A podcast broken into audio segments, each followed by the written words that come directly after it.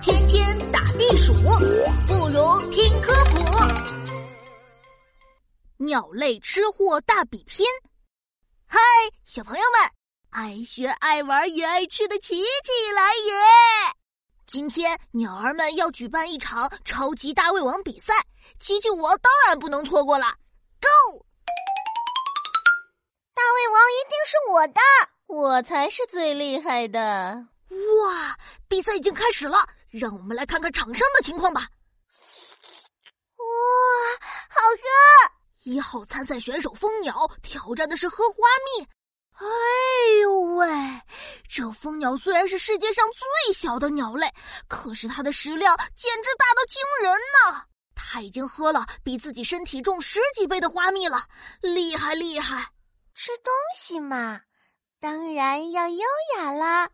哦，这是二号参赛选手企鹅太太，她穿着黑白色的礼服，优雅的看着一堆磷虾，然后我吃，我吃，我吃吃吃，太快了！企鹅太太一秒钟能吞下两只磷虾，一秒钟，琪琪我食物都还没嚼烂呢。哎，企鹅太太怎么离开比赛场地？她，哦，她去喂企鹅宝宝去了。不过，这算不算放弃比赛呢？真是可惜呀！哇哦，三号选手是一只呃，我叫不出名字的小鸟，它头顶有一簇细长的羽冠，看起来还挺漂亮的嘛。呃，就是肚子太胖了。哦，放心吧，我的肚子是撑大的，等食物消化了，我又会瘦下去的。啊！这简直是暴饮暴食呀！那个那个鸟啊，咳咳请叫我的名字好吗？我是太平鸟，鸟类终极大吃货。呃，我怎么没听说过？谁给你的这个称号呀？嗯，当然是我自己了。哎，不跟你说了，我要继续吃吃吃。太平鸟吃了浆果，吃小虫子，面前的食物越来越少，肚子却越来越大。